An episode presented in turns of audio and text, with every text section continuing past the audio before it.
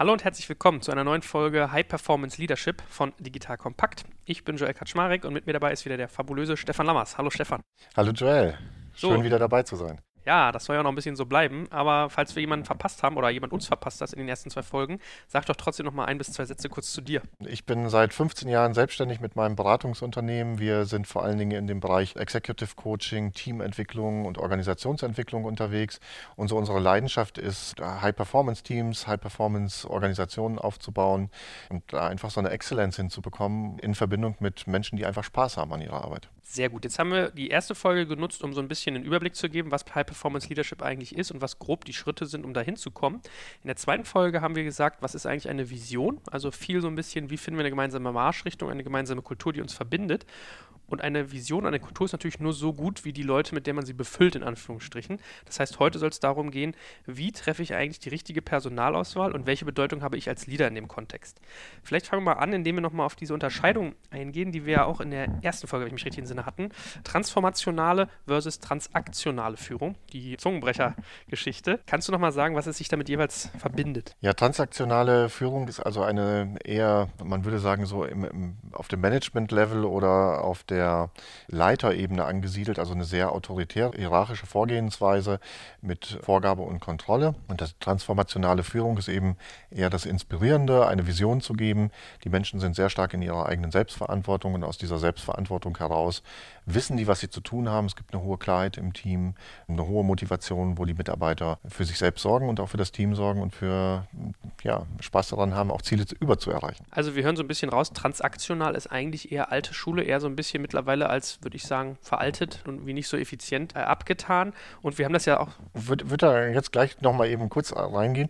Es gibt natürlich auch Unternehmen, wo das hochgradig Sinn macht. Ja, also wenn ich jetzt mal in so ein äh, Produktionsunternehmen gehe, in dem es sehr stark um Sicherheit geht oder ein Logistiker in der, in der Lagerhaltung, da ist natürlich nicht unbedingt mit transformational viel zu holen. Da will ich nicht, dass die Mitarbeiter auf einmal eine tolle Idee haben, dass sie die Waren woanders hinstellen, als sie normalerweise gebraucht werden. Da brauche ich auch schon mal transaktionale Führung. Also es ist auch immer so eine Frage des Kontextes, was richtig ist. Okay, ja, guter Hinweis. Also man sollte es jetzt nicht völlig verteufeln, aber das, das Modernere oder das, was wir jetzt im Sinne von High Performance eher betrachten, ist eher das Transformationale, also das Führen durch Eigenverantwortlichkeit mit einer gemeinsamen Vision.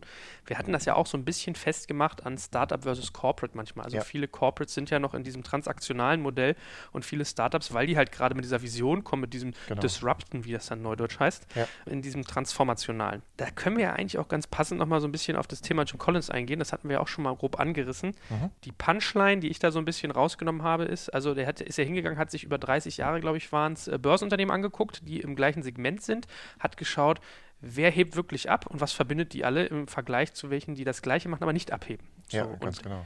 Dieser Personalfaktor war nach meiner Wahrnehmung ja irgendwie so ein bisschen relevant. Mir ist so dieser Satz im Kopf geblieben, den ich auch öfters in Vorträgen schon gebracht habe. Erst das Wer, dann das Was.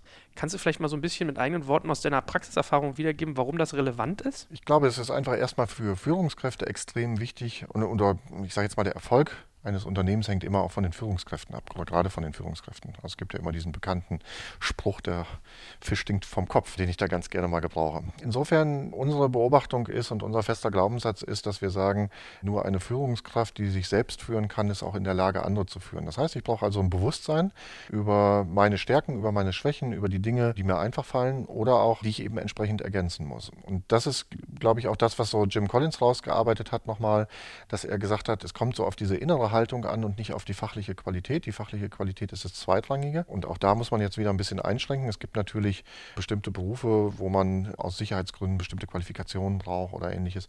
Das ist natürlich, gehört dazu, die auch zu haben. Aber wenn ich jetzt zwei Kandidaten habe, beispielsweise, die die gleichen fachlichen Qualitäten haben oder der eine vielleicht sogar eine etwas bessere und ich habe jetzt die Wahl zwischen einem, der dann die gute Einstellung hat, der eine gute Haltung hat, eine motivierte Haltung, kann ich nur auffordern, entscheidet euch immer für den, der die bessere Einstellung hat, die Haltung hat. Weil Haltung Haltungen zu ändern, eine innere Einstellung zu ändern, ist extrem schwierig, dauert extrem lange, wenn es überhaupt funktioniert. Das kennt jeder, glaube ich, von sich selbst, wie schwer das ist, immer sein eigenes Verhalten zu ändern, mit dem Rauchen aufzuhören oder wie auch immer. Aber fachlich was dazu zu lernen, das geht immer. Und insofern hat er herausgefunden, dass er gesagt hat, okay, wen nehmen wir zuerst mit in den Bus, ist so sein Ausspruch. Und das ist eben derjenige, der von der Einstellung und von der Haltung mit uns übereinstimmt und in unsere Richtung geht und sich auch unserer Vision verpflichtet fühlt. Ich meine, das hat ja bestimmt auch jeder schon mal irgendwie erfahren, der führt über längere Zeit, dass es ja durchaus passieren kann, dass Leute wirklich, wie du sagst, fachlich gut sind, dass die aber dir auch so eine Teamstimmung zum Beispiel total verseuchen. Emotionale Zecken, sage ich immer dazu. Weil die sich aufsaugen mit irgendwas. Ja, oder? die saugen einfach das Blut und die Energie aus der ganzen Truppe raus. Ja? Ja. Also ein einziger kann so eine Organisation kaputt machen. Und ich meine, da können wir auch nochmal einen eigenen Leadership-Podcast über dieses Thema machen, weil das ist übrigens einer der größten Kardinalfehler von Führungskräften. Der ist ganz logisch, weil wir hatten auch schon mal über Harmonietrieb gesprochen. Wir möchten immer gerne Harmonie herstellen. Und dann gehen Führungskräfte ganz schnell hin und nehmen ihre ganze Aufmerksamkeit auf diese Zecken. Und die guten Leute bekommen keine Aufmerksamkeit, aber derjenige, der eben nicht gut funktioniert, kriegt ganz, ganz viel Aufmerksamkeit. Und das führt zu Unruhe und zu Leistungsverlust in der Gruppe. Ja, ich meine, das ist ganz lustig. Das passiert ja auch wirklich in den unterschiedlichsten Kontexten. Ich habe gerade mit jemandem geredet, dessen Eltern haben irgendwie ein Schuhgeschäft und die hat gesagt, ja. sie hatten eine Verkäuferin, die hatte die besten Verkaufszahlen ever, aber das gesamte Team ist in seiner Kommunikation total abgestürzt. Man war irgendwie intrigant, wusste nicht mehr, was Phase ist. Dann hat man die rausgenommen, vor die Tür gesetzt. Das hat am Anfang ein bisschen gedauert, bis das abhob, hat man einen Ersatz gefunden und hinterher war das gesamte Team, also der Gesamtumsatz war besser als vor ihr, vorher mit ihr. Ja, obwohl du sozusagen diesen Outperformer rausgenommen hast, ja. war das Gesamtergebnis und auch die Stimmung hinterher viel, viel besser. Erlebe ich immer wieder. Also da könnte ich dir jetzt zig Beispiele nennen in Bereichen der Teamentwicklung, wo das tatsächlich so eine Rolle spielt. Und das macht es auch schwer. Und da sind wir wieder mitten in unserem Thema richtige Personalauswahl, da wirklich harte Entscheidungen zu treffen. Und das ist dann oftmals auch für eine Führungskraft schwierig, gegenüber seiner Führungskraft wieder zu argumentieren, warum nehme ich jetzt gerade den Besten raus. Und ich kann ja vorher nicht eine Gewissheit dafür geben, dass es hinterher besser wird. Also es ist schon echt ein Spannungsfeld und nicht leicht, so eine Entscheidung zu treffen für eine Führungskraft. Da ist man natürlich schnell auch bei so einem Thema äh, Diagnostik. Ja? Also Teamdiagnostik ist ja, glaube ich, so ein bisschen so ein, so ein Stichwort da. Woran erkenne ich denn, da gibt es ja unterschiedliche Phasen, muss man sagen, woran erkenne ich denn, wie mein Team aufgestellt ist und wen ich brauche? Und woran erkenne ich zum Beispiel, dass man so einen Fall hat, dass man so eine Zecke in seinem Team hat, die zwar auf dem Papier gut funktioniert, aber nach hinten rum alles kaputt macht? Vielleicht fangen wir mal vorne an. Ja. Was sind denn so Tools im, im, im Sinne von Teamdiagnostik, um festzustellen, wo ich stehe und was ich brauche? Es gibt verschiedene Anbieter von Tools. Wir arbeiten beispielsweise mit Hogan, mit TalentQ zusammen, mit TMS. Garrison McCann. Äh, das sind jetzt so die drei Mitführenden, sage ich jetzt mal, in diesem Bereich. Es gibt wahnsinnig viele äh, Teamentwicklungstools. Immer darauf achten, dass die valide sind. Das heißt also, dass es zum einen eine groß genug Menge gibt, wo dieses System schon eingesetzt worden ist, dass es immer weiterentwickelt wird. Da gibt es auch viele Derivate, wo ich nicht mit gerne arbeite und wo ich auch nicht so das Vertrauen drauf habe. Die drei jetzt beispielsweise funktionieren äh, sehr, sehr gut, sind aber auch in ihrer Form wieder unterschiedlich. Ne? Also nehmen wir jetzt mal beispielsweise das TMS SMS-System. Das sagt jetzt einfach, das heißt, es gibt eine Befragung von jedem einzelnen Teilnehmer, der da ist, und dann wird das hinterher übereinander gelegt. Das sagt, äh, unterscheidet jetzt beispielsweise in, erstmal in so vier Kategorien. Da gibt es einmal den Beratertypen, den Entdeckertypen, den Controllertypen und den Organisatortypen. Und darunter gibt es wieder Einzelfelder. Und das ist dann eben wieder ganz spannend, sich anzuschauen und ähm, zu gucken, was fehlt uns denn möglicherweise in unserer Rolle. Also man braucht immer alle vier? Man müsste alle vier gut abgedeckt haben in der Regel, um gut zu performen und äh, um sich auch gegenseitig auszugleichen. Also Talent Queue hat da wieder eine andere Form. Das merken wir bei uns in, in, in unserem Team beispielsweise, haben wir letztens den Talent Queue gemacht. Ne? Und bei uns fehlt so ein bisschen der Executor, der zum Schluss die Sachen auch wirklich zu Ende bringt und umsetzt. Das ist für uns natürlich jetzt wieder ein Augenmerk darauf wenn wir jetzt äh, unser Team ergänzen, wer kann das dann sein? Oder wenn wir eben Teams zusammenstellen für den Kunden, wer übernimmt da diese Rolle? Also das ist das eine, dass man möglicherweise einen reinholt oder auch mit Bewusstheit eben als Team immer wieder guckt, wo habe ich auch meine Defizite und äh, wie kann ich die ausgleichen. Ein Beispiel jetzt, ich habe mit einem Logistiker Supply Chain gearbeitet und die sind natürlich sehr stark für Prozesse äh, unterwegs und da haben wir den Hogen eingesetzt und da ist eine Frage eben, da sind die Teamscores in anderen Bereichen, also wer ist resultatsorientiert, wer ist pragmatisch, in innovativ, prozessorientiert und beziehungsorientiert. Und in der Gruppe war keiner, der prozessorientiert war. Mhm. Also es waren alles hochgradig Innovator und kreative Leute, aber es fehlte ganz klar in dieser Truppe, um perfekt zu performen, eben der Prozessorientierte. Und das sind eben wichtige Erkenntnisse dann für so ein Team, die man dann entweder anreichern kann durch Teammitglieder, die man dazu holt, die hier eben auch ihre Stärken haben oder aber auch, indem man mit dem Team arbeitet und schaut, wie man diese Schwäche ins Bewusstsein reinkriegt und ausgleicht. Man verschluckt das ja immer, wenn man so schnell redet, so im, im, im Redefluss. Lass ja. uns mal noch mal einmal ganz sauber für Leute, die jetzt zuhören, dass die nochmal alle drei Namen nennen und wir werden da sicherlich mal was Separates zu machen. Also es gibt einmal das äh, Hogan Assessment, da gibt es ganz viele Ausprägungen, da gibt es Persönlichkeitsdiagnostik für die Einzelperson. Wir nutzen das sehr stark, wenn das um Executives geht, Top-Führungskräfte geht oder eben um Teams. Den Talent Queue, ein Tool, was wir nutzen im Coaching, was wir nutzen im Bereich auch, wenn wir unser Leadership Coaching Programm als Führungskräfteentwicklung mit reinbringen. Und dann gibt es den TMS, Team Management System von McGarrison McCann. Sehr schönes System, auch was es heute in Verbindung gibt mit einem Modell von Cibit, was auch dazu führt, eben gerade auch in diese High-Performance-Richtung reinzugehen. Was ich in der Startup-Szene auch schon gesehen habe, was auch einige machen, sind diese RISE-Profile, also ja. R-E-I-S-S. Ja. Äh, fußt das darauf? Ist das artverwandt oder ist es da was ganz anderes? Nein, es, ist, es äh, fußt nicht darauf, es ist was Eigenes. Es gibt unglaublich viele, also vom Enneagramm über Reisprofile, über Insights, Disk, HDI, also es gibt unfassbar viele Programme in dem Bereich. Reisprofile ist ein Motivationsprofil, da geht es darum, was sind eigentlich meine äh, inneren Motivatoren. Aber das ist dann eben ein Ausschnitt nur und die hier aufgeführten Produkte, die ich eben genannt habe, Hogan, Talent Q und TMS, sind also sehr umfangreich und sind auch, sie beleuchten die unterschiedlichen Aspekte einer Person. Wenn wir jetzt mal beispielsweise den Hogen nehmen, da kriegt man eine Auswertung hinterher von ungefähr 70, 80 Seiten. Für eine Person. Für eine Person. Für eine Person. Und das ist in drei verschiedene Bereiche gegliedert. Das geht einmal um den Bereich, was sind meine persönlichen Werte, was sind da auch meine Treiber, was sind das zweite äh, dann meine Leadership-Potenziale, also es ist nur für Führungskräfte dieses Programm. Und als drittes dann eben auch, was sind meine Derailer. Und Derailer ist eben sowohl für die Einzelperson als auch für das Team ein total wichtiges Instrument. Das äh, habe ich in meiner Arbeit wirklich als eines der wichtigsten Instrumente auch kennengelernt. Derailer bedeutet Entgleisungstendenzen, die jeder Mensch hat hat. Das heißt, wir sind alle ja sozialisiert, dass wir uns irgendwo in Beziehungen gut verhalten können.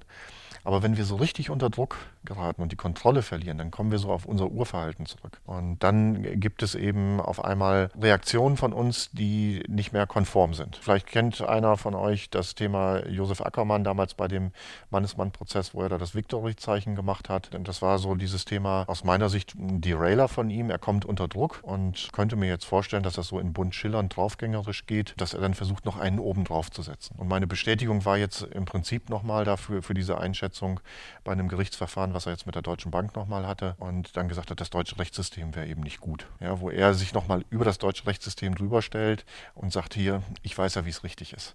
Und das sind so Entgleisungstendenzen, die da sind und das ist immer super, wenn sowohl eine Führungskraft das von sich selbst weiß, wie die sind, dann kann ich da auch rechtzeitig vorher im Coaching oder wie auch immer mich darauf vorbereiten und für ein Team ist das auch extrem wichtig, weil es gibt auch echt Entgleisungstendenzen in Teams. Ist das noch effizient, wenn man 83 Seiten zu einer Person hat? Also ist das noch eine effiziente Art des, des Messens von äh, Qualitäten oder von Präferenzen? Das wird ja ausgearbeitet. Also es ist jetzt nicht so, dass man das einfach dem Coachie so in die Hand drückt und sagt, jetzt mach mal damit. Wo man das auch machen könnte, weil da, es gibt ein Coaching-Programm, Selbstlern-Coaching-Programm da drin, wo dann auch die Extrakte nochmal rausgefiltert werden. Und dann arbeitet man an den validen Punkten, die jetzt eben im Moment eine Rolle spielen. Aber macht man wirklich eher bei, bei höher besetzten Positionen, hast du eigentlich ja selber schon gesagt. Das heißt, du willst jetzt nicht für jeden Mitarbeiter und sowas reingehen. Nein. Okay. Also das ist ja Teamdiagnostik so auf der Selektionsebene. Man kann das ja sicherlich auch machen, wenn man irgendwie schon am Laufen ist gemeinsam. Und jetzt, ja, absolut. wenn wir nochmal auf dieses Thema Zecke ganz kurz zurückkommen, ja. helfen diese Tools auch, um zu identifizieren, ob da jemand dabei ist, der Qualitäten hat, aber mich insgesamt trotzdem runterzieht? Eher nicht.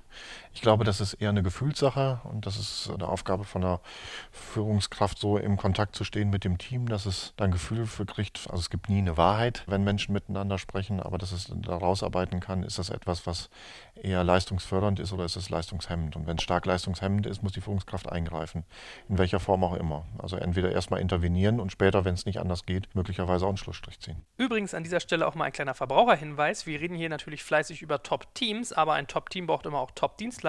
Und da möchte ich euch heute gerne unseren Partner, die Digitalagentur Hellicht, vorstellen. Dabei handelt es sich um eine dem Vernehmen nach konzeptstarke Agentur, die in ihrem Portfolio ein Produkt für die Unterstützung im Content-Marketing bzw. Storytelling bietet. Das ist ja ein super heißes Thema gerade. Und das machen die Jungs und Mädels über Online-Magazine. Und zwar bietet Hellicht hier eine high High-Class-Alternative zum klassischen Blog mit einem starken Fokus auf eben Storytelling, wodurch Brands ihre Nutzer noch einmal komplett anders in ihre Markenwelt hineinholen und dort binden können. Kleines Beispiel, Hellicht hat zum Beispiel ein Online-Magazin für die Kosmetikmarke Aven entwickelt, was so erfolgreich ist, dass es in diesem Jahr mit einem Best of Content Marketing Award ausgezeichnet wurde. Wer sich also im Bereich Content Marketing noch stärker positionieren möchte, kann sich das Ganze gerne auf hellicht.com mal anschauen. Hellicht geschrieben mit 3L oder ihr könnt sogar den direkten Link zum Case des Online-Magazins, von dem ich gerade erzählt habe, euch anschauen. Das findet ihr unter hellicht.com slash digitalkompakt. Jetzt hieß ja das äh, Jim Collins Buch vom Titel her Der Weg zu den Besten. Dann lass uns doch mal sagen, was ist denn wirklich eine professionelle Einstellung, ein akkurater Weg, um wirklich zu den Besten zu gelangen als Mitarbeiter? Das erste ist selber eine hohe Klarheit darüber zu haben, wo muss ich mich denn ergänzen? Welche Art von Typen brauche ich dann? Je nach Situation, in der ich gerade bin mit meinem Team, brauche ich andere Leute. Ich brauche vielleicht Leute, die gerade in einer Aufbausituation sind, Startup, ne, die also Hurra schreien und auch ein Stück weit mit nach vorne gehen, wie manche Leute dann immer so sagen, kein Essen mehr brauchen und keinen Schlaf mehr brauchen und äh, nur noch der Idee verschrieben sind. Wenn ich in einer späteren Situation bin, brauche ich vielleicht eher Leute, die in einer anderen Phase bin in der Unternehmensentwicklung, dann brauche ich vielleicht eher äh, auch jemanden, der was verwalten kann und der etwas in einer, einer guten, sicheren Professionalität abwickeln kann. Das ist immer so eine Frage, dass ich erstmal für mich selbst ein sehr klares Bild darüber habe, welchen Typus von Mitarbeiter brauche ich denn da überhaupt. Dann, welche Werte sind uns im Team wichtig? Also welche Kultur möchte ich hier haben und welche Werte sind von uns von Bedeutung? Das sollte man auch wirklich alles schriftlich fixieren und dann letztendlich einen äh, Prozess aufbauen. Wo wir gerne mitarbeiten, sind halb strukturierte Interviews. Das heißt, derjenige, der sich bewirbt, der Bewerber, erzählt nochmal seinen Lebenslauf mit seinen eigenen Worten und geht im Anschluss dann, geht es in eine Fragerunde rein. Und dann gibt es situative Beispiele. Also diese Werte, die ich für mich als wichtig erachte und diese Fähigkeiten, die ich von diesem Bewerber als wichtig erachte, die habe ich vorher mit Beispielen hinterlegt. Und ich erläutere Beispielsituationen und der Bewerber erzählt seine Position. Und da ist es eben wichtig, im Vorfeld für sich selbst auch festzuhalten, was ist eine positive Reaktion des Bewerbers und was ist eine negative Reaktion des Bewerbers. Das ist wichtig, dass man das sich im Vorfeld selber festlegt. Weil eines der größten Schwierigkeiten bei Recruiting-Gesprächen ist, dass man sich selbst betrügt. Da komme ich gleich nochmal drauf. Es gibt einen speziellen Effekt, auf den ich eingehen will, den sogenannten Halo-Effekt, der da eine große Rolle spielt. Aber ich erlebe es auch eben, man geht in das Bewerbungsgespräch rein, der hat nochmal seinen Lebenslauf gesagt, wunderbar. Dann hat man ein nettes Gespräch miteinander und dann hat sich die Führungskraft auch wahnsinnig Gedanken darüber gemacht, was denn jetzt gebraucht wird. Und das sind dann klassischerweise Sachen, der Mensch muss teamfähig sein, leistungsbereit. Nehmen wir mal nur die zwei jetzt einfach.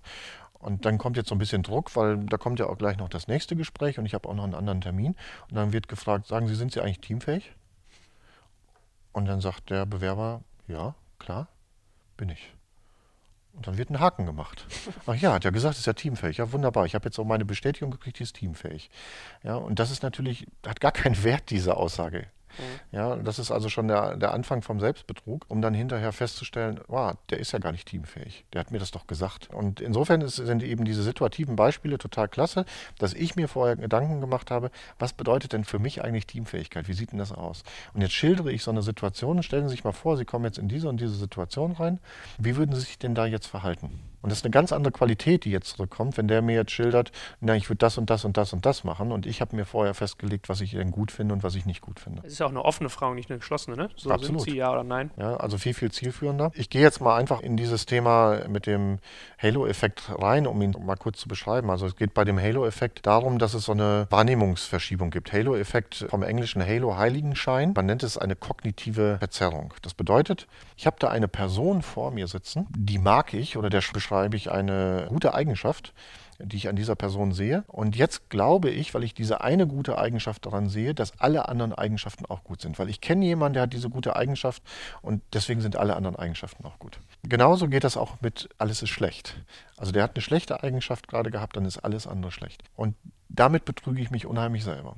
Wie kann man da jetzt mit umgehen? Also ich kann mal aus meiner eigenen Erfahrung, als ich Geschäftsführer war, erzählen. Da war ich mit unserem Vertriebsleiter zusammen, hatten wir eine neue Vertriebsmitarbeiterin gesucht und wir hatten ein Bewerbungsgespräch und die Dame, die sich beworben hat, war A, hochgradig attraktiv, B, hochgradig intelligent und C, sie lieferte auch noch alle Antworten, die wir uns bestenfalls vorstellen konnten. So, dann sind wir da raus und waren beide total glücklich, diese Frau kennengelernt zu haben und dann haben wir uns angeguckt und haben gesagt, sag mal, das war jetzt so gut. Ist das jetzt eigentlich noch real oder hat die äh, uns jetzt irgendwie so auf der männlichen Seite gekriegt oder was ist da eigentlich abgelaufen? Und dann sind wir hingegangen und haben bei uns eine Dame hinzugezogen. Wir haben ein zweites Gespräch vereinbart, haben eine Dame hinzugezogen, die wirklich nur auf der rationalen Ebene tickt, die bei uns so der Besen, der harte Besen in der Firma gewesen ist und haben gesagt, bitte komm da mit dazu. Wir möchten mit dir ein zweites Gespräch und wir möchten von dir nochmal deinen Eindruck geschildert haben, damit wir uns hier nicht selber auf den Leim gehen.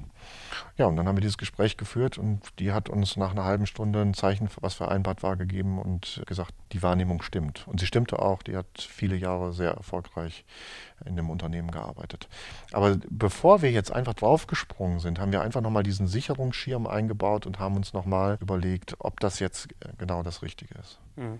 Und das ist auch immer wieder wichtig. Da will ich vielleicht nochmal ganz kurz auf ein zweites Beispiel eingehen, auch in einem Rekrutierungsprozess, der vermeintlich schlecht gelaufen ist. In diesem Rekrutierungsprozess ist es so gewesen, dass wir zwei Vertriebsmitarbeiter gesucht hatten und Key Account Manager und dass diese in, in Tageszeitungen sehr weit beworben worden sind und im Vorfeld wurden Gespräche geführt mit Psychologen am Telefon. Und die, die da durchgekommen sind durch diesen ersten Filter, die wurden dann zu persönlichen Gesprächen eingeladen. Jetzt kamen die Kandidaten. Wir haben mit denen dann eben nach diesem halbstrukturierenden Vorgehen die Gespräche geführt und haben festgestellt, am Ende keiner ist es. Keiner. Von Keiner wahrscheinlich 100. Von wirklich Massen, die wir da gehabt haben. Dann bin ich zum Geschäftsführer und habe gesagt, pass auf, wir haben hier diesen Prozess gemacht und ich habe gesagt, das ist der beste Prozess, den wir je gemacht haben und der Geschäftsführer hat gesagt, das ist ja der schlechteste Prozess, den ich je erlebt habe. Dann habe ich gesagt, nee, du hast dir hier nicht den Falschen geholt.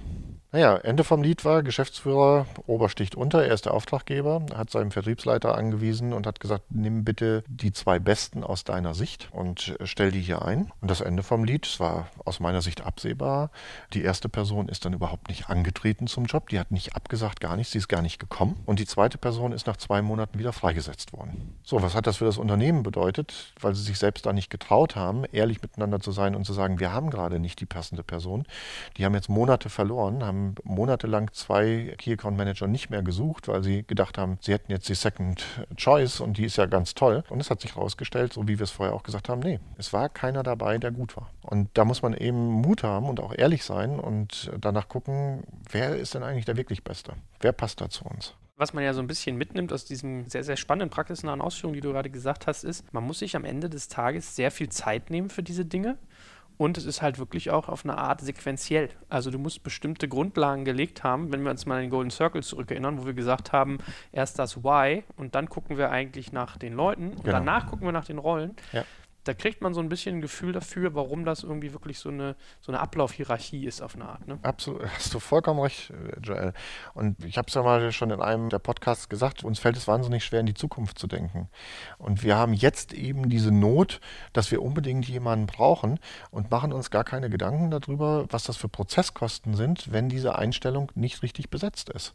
Ja, was sind das für Kosten, für Geld, was wir rausschmeißen, wenn wir jemanden nach einem halben Jahr, der braucht erst mal drei Monate, bis er kommen kann. Dann brauchen wir drei Monate, um festzustellen, dass er nicht taucht. Dann brauchen wir vielleicht auch nochmal drei Monate, um den wieder freizusetzen. Dann haben wir neun Monate verloren und sechs Monate davon gezahlt. Ja, was sind das für Kosten, die für Unternehmen da sind? Und wir nehmen uns oftmals nicht die Zeit. Und da geht es jetzt hier um, wenn man das öfter macht, vielleicht um zwei oder drei Stunden der Vorbereitung auf so einen wichtigen Bewerbungsprozess. Wie sieht denn dann aber ein passender Weg aus, wenn man merkt, also vielleicht ist das Kind schon in den Brunnen gefallen, wir haben eine Person, die passt aus irgendeinem Grunde nicht. Sei es, die bringt die Arbeitsqualität nicht, sei es, es ist irgendwie eine Zecke, sei es, die gemeinsame Vision passt nicht oder man hat sich in einen anderen Bereich entwickelt als die Person. Da gibt es ja irgendwie vielfältige Gründe. Was würdest du sagen, ist ein guter Weg, da zu einer Entscheidung zu kommen? Wie sollte das aussehen? Mein bester Weg ist, dass man eben eine hohe Klarheit darüber hat, wie so ein Team funktioniert, was der Weg ist, wo man hin will und dann die Verantwortung auch bei dem Mitarbeiter zu belassen.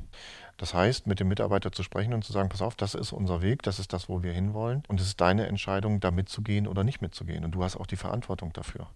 Und du musst es entscheiden, ob du dabei bist oder ob du nicht dabei bist. Und du musst auch für dich erkennen, ob du in der Lage bist, das mitzugehen. Da bin ich wirklich deswegen auch bei der Entscheidung des Einzelnen. Ich erlebe das gerade auch in der Old Economy sehr, sehr oft, dass äh, dort Menschen sind, die einfach so ihren Sinn verloren haben und dann auch ihre Motivation verloren haben. Und da gibt es heute auch äh, von Gallup Studien, wie gering der Anteil ist von Leuten, die also wirklich noch angezündet sind. Und das muss man auch mal thematisieren und muss man auch mal jemandem wieder sagen, dass jeder Einzelne jederzeit eine Wahl hat.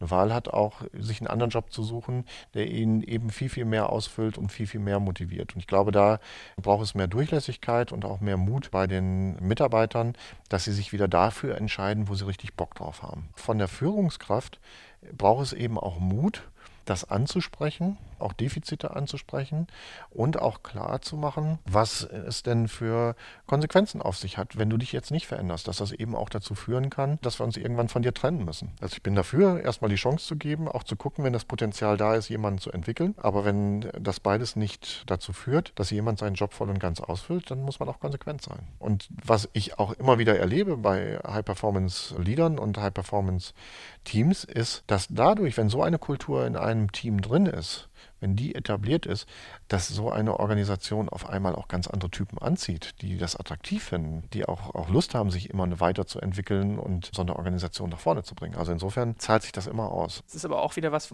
wofür man sich Zeit nimmt, oder würdest du sagen, man sollte da immer schnell reagieren? Ja, weil ich hatte auch schon Situationen, wo ich sagen würde, ich weiß nicht, ob es eine Zecke war, die wir da hatten, aber man kann es ja manchmal ganz klassisch sagen, jemand ist vielleicht fachlich geeignet, zieht über das Team runter, der ist irgendwie ein Arschloch oder der ist irgendwie aus irgendeinem Grund inkompatibel.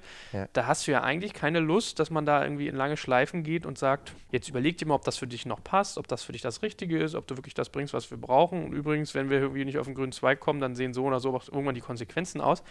Also wahrscheinlich kannst du die Generalantwort nicht geben, ja. Aber was würdest du denn sagen, welche Geschwindigkeit und welche Dauer nimmt sowas ein, so eine Entscheidung? Das ist vollkommen unterschiedlich. Also es ist ja immer so eine Frage, was da für so eine Dynamik und für einen Druck raus entsteht. Es gibt dann irgendwo diesen Zeitpunkt, wo dieser Punkt einfach reif ist. Und auch da ist es manchmal hilfreich, einfach sich da jemanden externen zu holen, entweder in der Organisation oder auch außerhalb der Organisation mit einem Coach beispielsweise oder einem Berater, um das mal gegenzuchecken, weil man selber einfach sehr, sehr verhaftet ist mit der Situation. Aber es ist auch manchmal gut, mit einem Kollegen da ehrlich drüber zu sprechen und dann manchmal so Lerngemeinschaften oder äh, gegenseitige kollegiale Beratungsgemeinschaften einzugehen und zu sagen, hey, ich habe da gerade, bin da gerade an dem und dem Punkt ist das jetzt schon der richtige Zeitpunkt, eine Entscheidung zu treffen oder vielleicht später, um da einfach auch nochmal ein anderes Gefühl für zu entwickeln. Das kann manchmal ganz schnell sein. Also wenn ich wirklich merke, dass da echt faul gespielt wird und zwar vermutlich sogar mit einem hohen Bewusstsein, da würde ich nicht zögern. Da, da muss schnell reagiert werden und da wird oft zu langsam reagiert. Und ich erlebe das immer wieder, dass viele Führungskräfte eigentlich zu gutmütig sind und zu lange aushalten und zu lange hoffen. Also ich glaube schon, dass jeder für sich sagen kann, in der Regel ruhig eher etwas schneller aktiv werden. Habe ich auch die Erfahrung gemacht, dass man dann auch mal so den Menschen sieht und dann irgendwie Mitgefühl hat und dass man ja. irgendwie denkt, ach, und mh, hm, will noch mal versuchen. Ich habe mit Katja Nettesheim und der Juliane Leopold ja auch schon mal drüber geredet, so wie rekrutiert man für digital orientierte Unternehmen und ja. hatte ihnen dann erzählt, dass ich teilweise in meiner beruflichen Vergangenheit einen Prozess hatte, dass ich gesagt habe, ich gucke, ob eine Person ihre Leistung bringt. Wenn es nicht passt, rede ich mit der, also Feedback und irgendwie in diesen Dialog gehen. Tut sich nichts, geht man hin und versucht demjenigen die Mittel an die Hand zu geben, also sie zum Beispiel ihn weiterzubilden, aufzuschlauen, ihnen irgendwie Unterstützung oder Tools zukommen zu lassen, weil er vielleicht sagt, mir fehlt da irgendwie ein Baustein. Ja.